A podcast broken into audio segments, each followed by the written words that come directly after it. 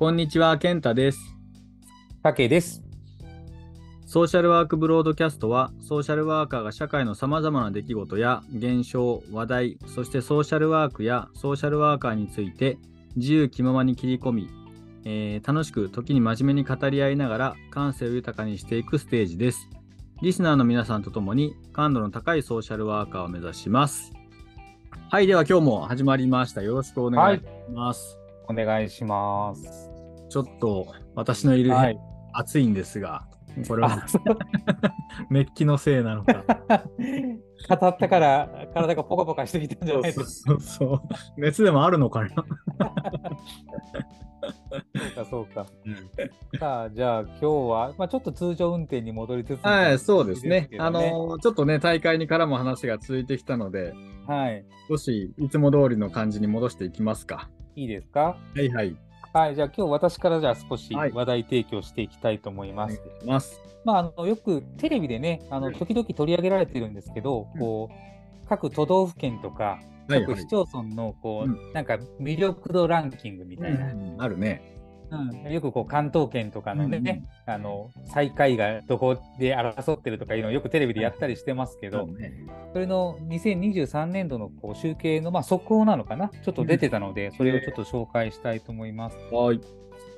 ブランド総合研究所っていうところがやってる地域ブランド調査っていうのがあってですね、えで2023年度の、えーと都道府県と、えー市町村のそれぞれ魅力度ランキングっていうのが発表されてました。うんえー都道府県の方はですね、えー1位、もうんうほぼ不動なのかな、もううん北海道ーが1位、でま2位がね京都、う。うんんで3位が沖縄、うん。4位が東京、うん。5位が大阪、うん。はいはい。もう去年と順位も変わってないからね、おそらくもう魅力があるっていう意味では、もう不動の上位なんでしょうん。そうで、我々のね、大分県、と、今年度見るんですけど、うん。あの、20位までしか順位が出てなくてですね、あの、入ってない。2020 2023年度は20位以下だと思うんです。で、何位かちょっと分かんなかったんだけど、えー2022年度を調べてみると、はいはい。えー、大分29位。これ半分以下。うん、なんかよくわからん順位ですけど、まあそこにまず大分があったとえーいうことで、で、今度は市町村の方を見ていくとね、まあうん50位ぐらいまで順位が出てるんですけど、うんうん1位が、えー、と北海道の札幌市。強いね。でうん、北海道はやっぱりね、県も市町村も強いね。うんで、。2位が京都の京都市。強いね。うんで、3位が北海道函館市。うん。4位が石川県の金沢市え。金沢。あ、そう。うん。で、5位が神奈川県の鎌倉市とはいはい。いう形になっております。なるで、大分県の都市を見ていくと、うん別府市がお14位、ああ、いいじゃない。うん入ってるのと、うん。由布市うん。が41位。まあ、まあ、お温泉だよね。別府うん湯布院っていう、そうまあ、温泉地っていう意味なんだろうけど、うん。まあ、一応大分も入ってますよっていうところですね。でこれがね、まあ、ブランド総合研究所が出している順位なんだけど、うん。本当こう切り口とか見方を変えるとまた違うのかなっていうところで、うん。あの旅行のねあの会社のじゃらん。がやってる宿泊旅行調査2023年っていうのがあって、うん。ここの都道府県魅力度ランキングになるとなんと大分県総合1位なんですよ。えー全然整合性がつかないじゃない。よくわからんけどね1位なんですね。えでまああの切り口としては、うん。えー、と地元の食材、まあ、美味しい食べ物があったとか、特産品とかお土産が良かったとか、まあ、魅力的な宿泊施設が多かったとかね、であとはまあ子供から大人までのこう遊べるスポットがあったとか、うんうん。あとホスピタリティとかね。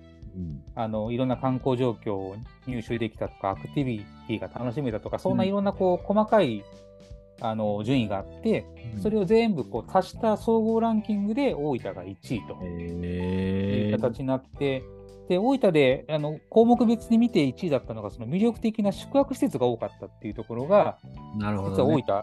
分1位みたいなんよね。で、えっと、これはその20 2021年度も大分が1位なので、まあ、だからこう旅行に泊まりに来るときにはこう大分を選ばれてる可能性が高いのかな、うん。まあ、そういうような結果になってますけど、まあ、今回なぜその魅力度ランキングを出したかというと、うん。まあ、こう我々ソーシャルワーカーがいろいろこう福祉だったりとか、うん。まあ、社会のこう課題に関わっていく中で、まちづくりや地域づくりにうん。こう自分たちはこうどう関われるんだろうかなっていうところをなんとなくこう話をしてみたくて、なるほどこね。テーマに挙げました。まあ、例えば地域包括ケアとか、何かの資源を使ってそのはい。病院から、ね、地域につなげたとか、そういうレベルの話ではなくて、じゃあ例えば観光だったりとか、食だったりとか、まあ、過去のラジオでも話したこう商業とか産業とか、はいはい。うん、そういう中にこう我々の役割ってこうどう広がっていくのかなっていうのをね、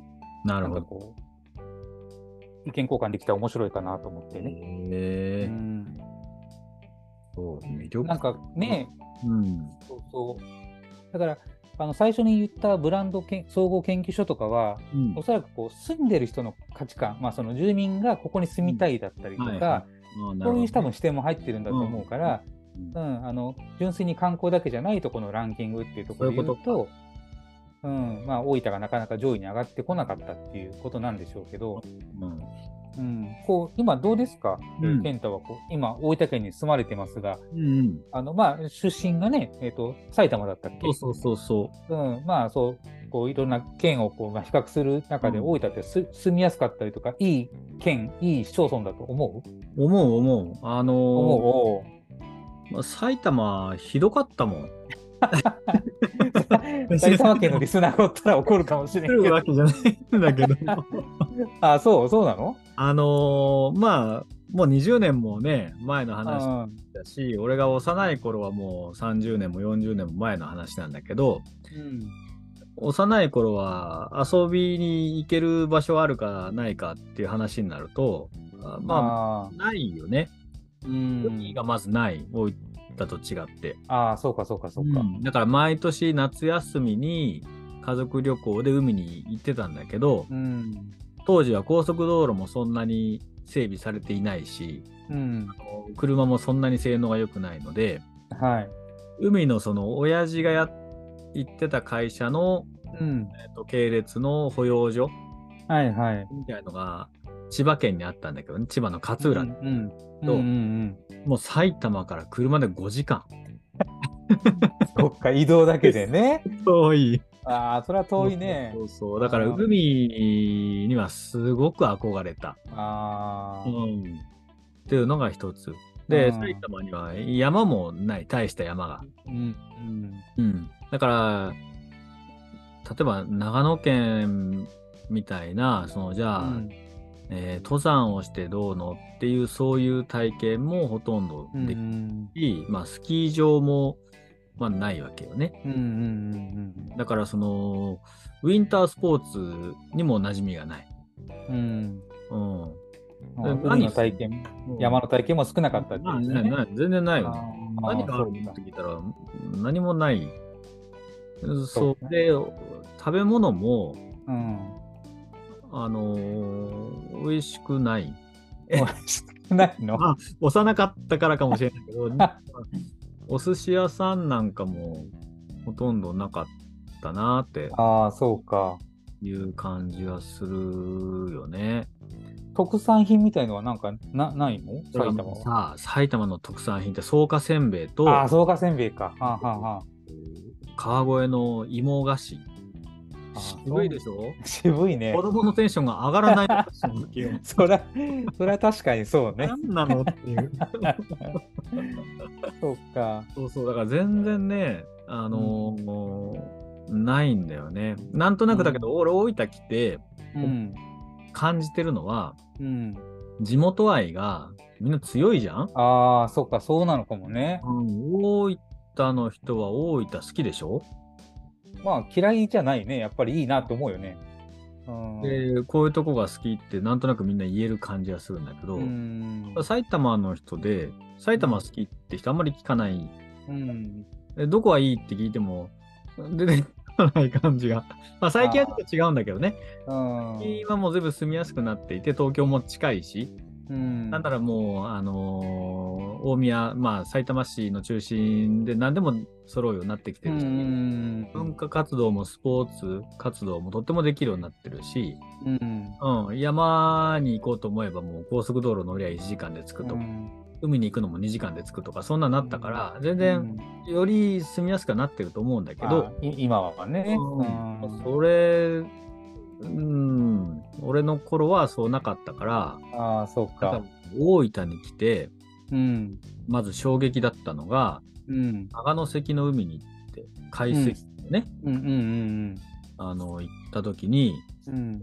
海に潜ったら魚が泳いでるの見えるじゃん。ああ、見える見えるね。うん。しかも小さい魚じゃなくて結構大きい魚。びっくりして、あの、当時の千葉県の海は茶色かったのよ。ああ、そうなんだね。ほぼ視界ゼロ。でそれがね、こんなに海って綺麗なんだって、日本こあんなところがあるんだって思ったのが一つと、あとは山も近いでしょ、ーうんうんうん、それこそ活火山もすぐ近くにあったりとか、うん。ううんん。こんなに豊かな地域があるのかなと思ったのと、食べるものはやっぱり美味しい。そうだね。うん、なんか大分は素晴らしいなと思う。恵まれてる県かもしれないよね。その、うん、本当言ったように食べ物も美味しいし、まあ、遊びに行ける場所もそれなりにこうね、自然も含めて多いし、うん。で、気候がいいからさ、うん、その、極端に寒くなったりとか、うん極端に暑くなったりっていうのはあんまりないもんね。そうそう。で、九州の中でも瀬戸内式気候じゃん。うんうんだからそんなにその天気やら台風やらで影響が少ない県じゃん、九州の中まあまあ、どっちかっていうと少ないよね。うんうんうん。うん、いやそれもやっぱりいいなと思うし、あとは間違いなく温泉だよね。まあ、そうね。埼玉県に温泉ないんじゃないかなと。温あ泉に行くってもう一大イベントだったもんね。あああ、そうか。うん、だわざわざ親父の田舎の長野県まで行って入うるん。贅沢な時間うんが温泉だったけど、まあ、銭湯みたいなのたくさんあったし、うん温泉じゃなくて高泉みたいのはああ、なるほどね。どううんだからもう全然あの自然の恵みの量が違うよね。うん。うん、そこは本当大分のいいとこなんだろうね。うん。まあ九州全体は面白いなと思う。ああ、うん、例えばその日本神話のうん。たくさんあるじゃない。うんその。辺に転がってるじゃん。そうね。うん。埼玉ないもんね、そのね。今日埼玉はあれやな。ディスられて。知らない、知らないだけなのかもしれないけど、当時、俺が大学卒業するまではそんなに魅力は感じなかっまあこう年取ってねいろいろこう、た。うん、そうだね。関心するところも変わってるのももちろんあるやろうけどね。うんうんうん、それは、うん確かにその、実家に帰って、うん川越が、あの、城下町が残っててね。うんうんうんで結構しっかりした城下町なのよ。うん行くと、ああ、面白いなと思うけど、多分俺が幼い頃ってそんなに整備されてなかったんだよね。ああそうか今観光地としてとってもお客さん来てるけど、うん昔はそうなかったような気がするし。うんうんだからこうなんかほら例えば大分県で今いいとこたくさん出てきてたけどさうん。いつだったかな？あのこのラジオの最初の頃に話した、うん。視覚障害の方がうん。目が見えないけどこう、はいはい。音声ガイドでうん観光できますようんみたいな話をちょっと一回したことあると思うけど、なんかこうそういうあの県の魅力とかそのね、うん。そのなんていうかな福祉としてなんかこうできないことに対してなんかできることを作っていくっていうその発想ももちろん大事なんだけど、うんまあどんな人もどんなこうう環境であっても、じゃあ温泉に入れたり旅行に行けたりとか、美味しいものを食べれたりとかうん。なんかそういうとこにこう自分たちのまたパワーがねね。使えるといいなと思うし、うん。うん、そうだよね。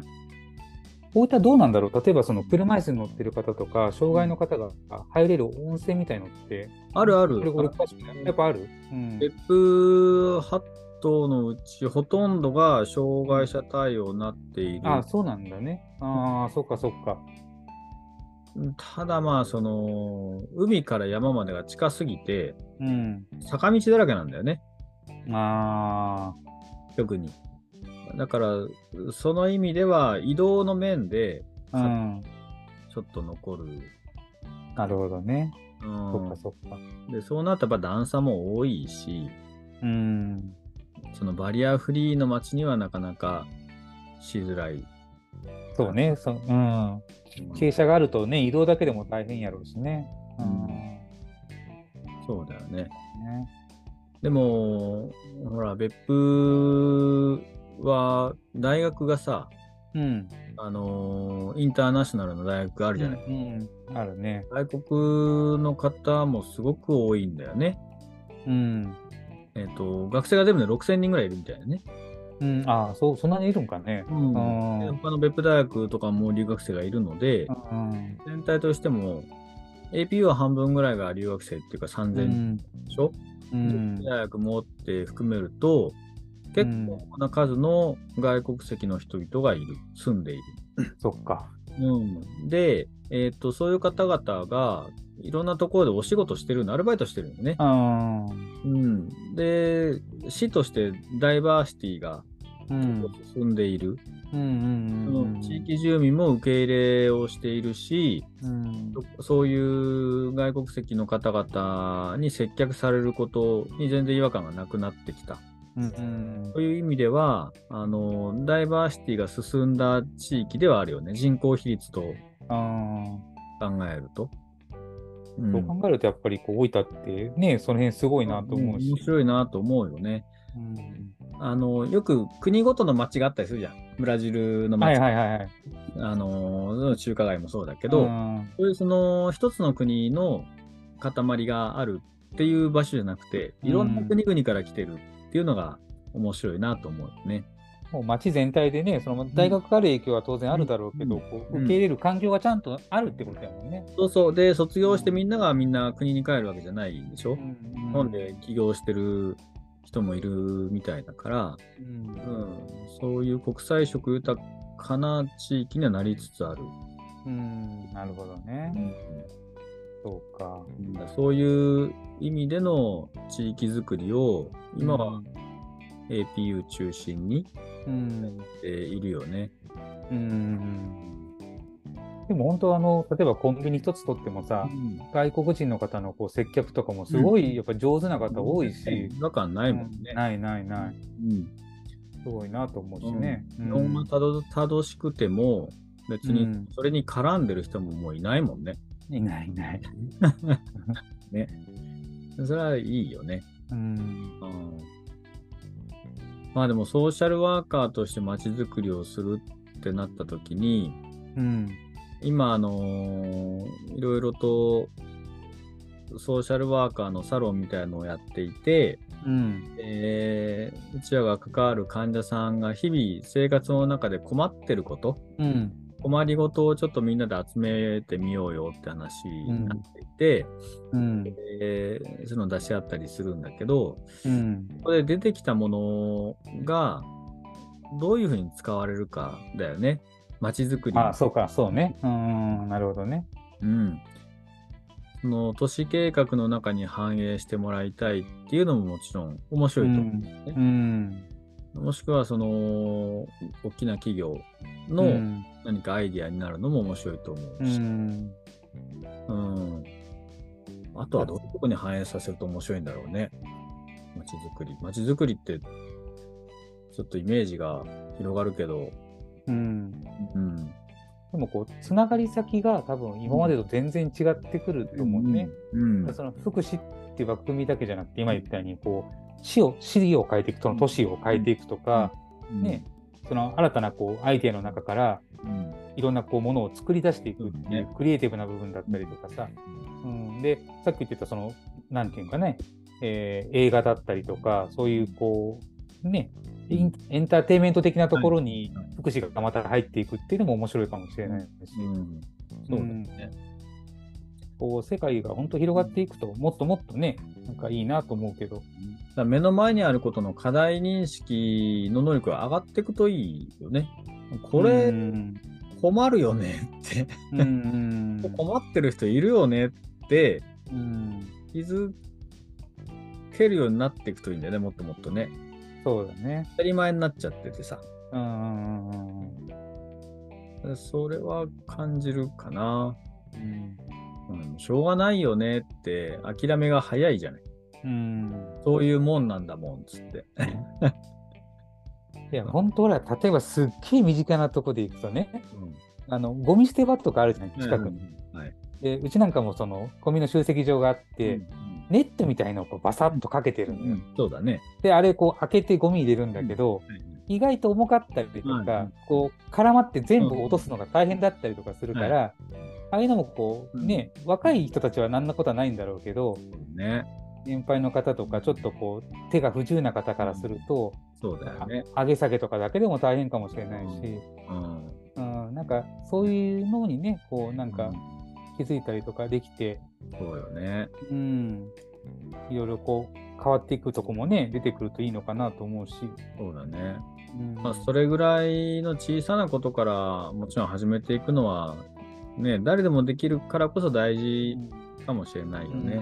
うんうん。でもほら、ソーシャルワーカーっていつも何か課題解決その場ですると忘れるじゃん。そうね。こういうことで困ってたんだけど、その自治会として何とかする気はないのとか、うん市役所としてその対応が必要なんじゃないのっていう、ややもするとクレーマーっぽくなるのを嫌うせいかさ、うん、その場で解決して終えてしまうよね。ああそうそういう発信はしなくなっちゃうのかなそ。れも悪いかもね。うん、そうだね。ね。そうそう、本当にやっぱ声を上げていくっていうことはすごく大事かなと思うしね。うん。でも、別府なんかはお風呂がない家があるじゃない？うん。で、で、高齢化進んでるんだよね。うん。そうすると、近くにある共同浴場に行けない人って、もうこれからも多くなってくるんだけど、それって介護保険のサービスを使わないと解決できないうん。ぐらいなんだよね。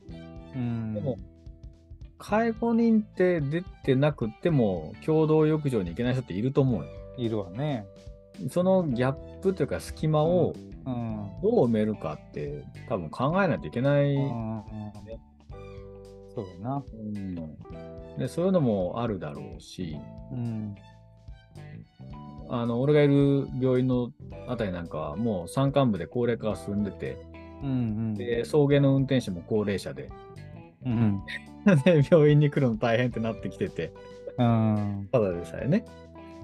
で、たまに送迎から抜け落ちてしまってさ、で、迎えに今夜あったやないか、そういうすることもあるんだけど、うん。それはそれで、その地方の山間部としてのうん。移動の手段の問題なかなか解決できないよね。そうやな。うんうん。そういうのも課題としては、これから、あるかもね。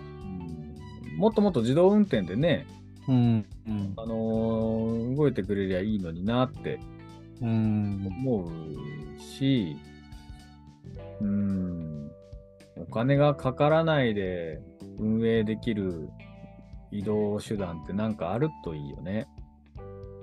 それが出てくるとね、その、うん、うん家から出たりとか、どっかにこう出かけたりとかできるんだろうし、うんもう買い物一つとってもこうネットとかがあるからさ、うん。その今どこによってもどんなものも買えるっていうのはあるけど、そうだね。やっぱりその年齢によったりとか、その出て行ってね、やっぱその買い物したいものをちゃんと見たりとかっていう、そういう欲求を満たすとなると、やっぱこうネットで買い物するっていうのがうん。難しかったりとか、ね、物足りない方もいるでしょうし、まあ、なかなかね、その、こういう街づくりがいいのかなとかいう答えはなかなかないのかもしれないけど。そうだよね。うんまあでも、限界を感じるよね。あの、うんでも、もちろん住み慣れたところがいいと思うよ。うん。そこがいいと思うけど、うんクオリティオブライフうん。が、その、なんていうか、ちょうどよく丸く担保できなくはなったよね。まあ、そうね。うん。たまに言うけど、うんね、健康もそう、救急対応もそう、で、それでも健康な人生を担保しようと思ったら、もう街中に住んだ方がいいんじゃないって、ううんん思うし、国の制度、政策の上で、その安全安心を謳うのであれば、うん。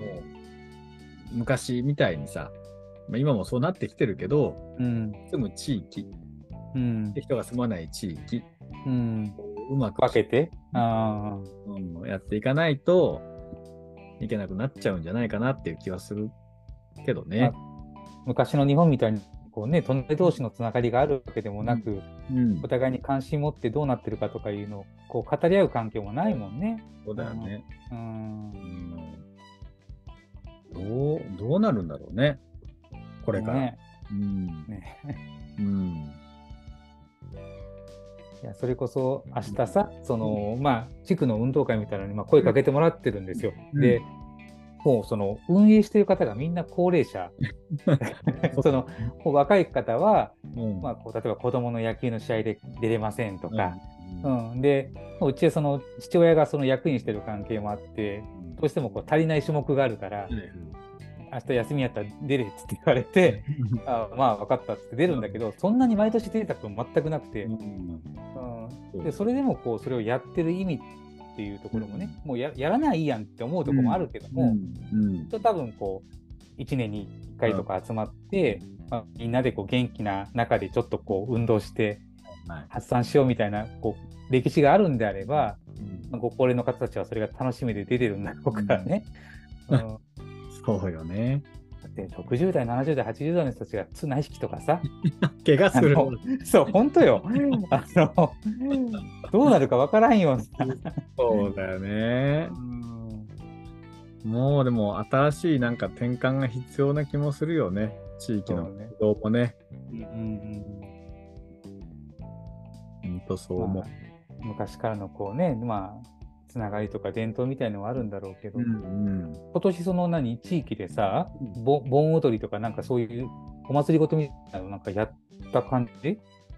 うん、団地、まあ今、うん。その住宅地ではうんもうしばらくそういうの参加していないんだけど、うんうんうん。もうちょっと広い地域うん。で、あの中学校区ごとにうん。参加する大きいお祭りがあるのよ。あ、そうなんやね。大分市の三大祭りみたいなのがあって、うんうんうん。それには参加してて、ああ、そっか。うんあのー火の玉を投げるお祭りね。え あ、そあそうなんや。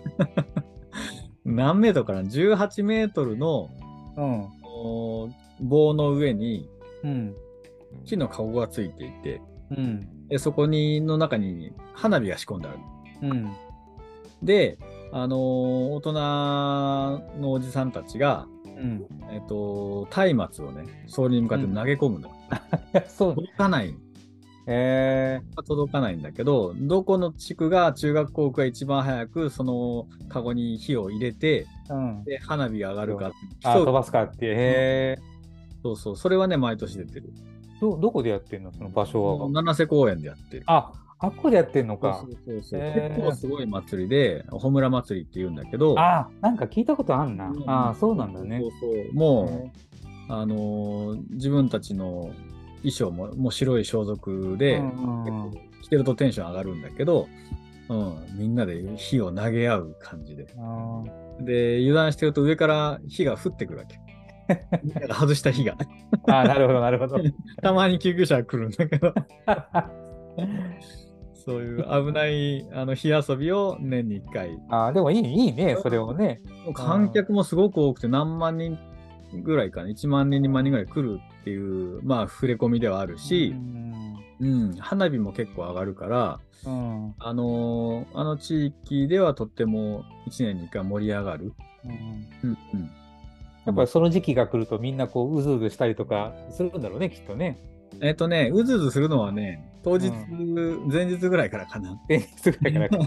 もうあんまり、まあ、実行委員はずっと1年通して準備してああ、そうか、そうか、そうか。参加する側はもう当日衣装着て火投げるだけみたいになってるかあら、もちろん出たら面白いんだけどね。うんうん。だけど、うん、やっぱり面白いね。地域の活動に参加してる面白みっって感じるよね。うんなるほどね。うんいやでも本当コロナになってからやっぱそういうイベントも減ってさ、うちの地区も盆踊りとかもううん。3年ぐらいやってないんじゃないかな。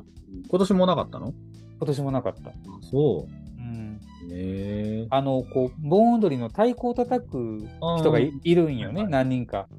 でそれにちょっと手挙げて入らせてもらいたいなってのちょっとあって。へえ。なんかおそうかっこいいじゃん。なんかうん。でこうあの太鼓の音色がいいからね。うん。で年配な人がいて、うん。俺たちと同じぐらいの世代の人が一人、うん。まあ、近所の知り合いでいるんだけど、うん。その輪の中にこう加えてもらいたいなと思って、うん。ちょっとこう、その準備もしてたんだけど、あそもそも。もあのイベントがないっていう、えー そうそう。えー、それならさ、うちの新人の一人がさ、うん、太鼓やってるのよ。おしそうなの？うん。え地域で太鼓やってるんだけど、ーうん、もうあのメンバーがいなくて、あそうなんや。あのー解散の危機だっつって。でちょっと、あのーそこに登録してくれませんかっつって、うん。うん、言われているのよ、ずっと。あそでそうなんや。まあ興味があるし、太鼓もね、やってみたいな。うんなかなかちょっと時間が取れなくて、まあまあ、そうね。言ってるんだけど、もうでもメンバーが多い時は10人以上いたみたいだけど、うんうん今もう5人ぐらいしかいなくて、かなりうん苦しい状況になってるっつって。これなんか地元のなんとか太鼓みたいな、そんな感じなのそうそうそう、大型町のあの、うん太鼓みたいだから、へやってみる一回。やってみる？ーうんなんかいい いいかもしれない。うん、うん二人でね。そうそう、太鼓も面白いよね。いや、面白いと思うめち。ゃめちゃかっこいいじゃん、あれ。いかっこいい、かっこいい。い。ねうん。うん。いいいいかもな。いや、その、俺ずっと楽器とかやってなかったから、こうね、例えばギターとか、うんあのまあ、ドラムとかやってた、はい。バンドしてた人って多分そういう経験してると思うけど、うんまあ、太鼓が簡単簡単とは言わないけどさ、うんうん。まあこうギターを。一から覚えるよりは、まあことリズム感をしっかり掴んでこうね要領をつかめばまだ覚えるのには時間かからんのかもしれんしね。まああとうん。体力だね。そうな。うん。体力はいるやろね。うん、腕上げ上げてないといけないかもしれない。おや まあでもいいなん。かこううん伝統文化に関わるってすごくいいなと思って。ああ、もう俺もその伝統文化、芸能に関わりたいなと思うもんね。俺あの三味線習いたいのよ。あのえ全然やったこともないよ。やったこといないけど、なんかこうそういう和楽器みたいのになるほど。入れられたらいいなと思ってて、え、いいじゃん、三味線。かっこいいよね、あれね。そうかっこいい。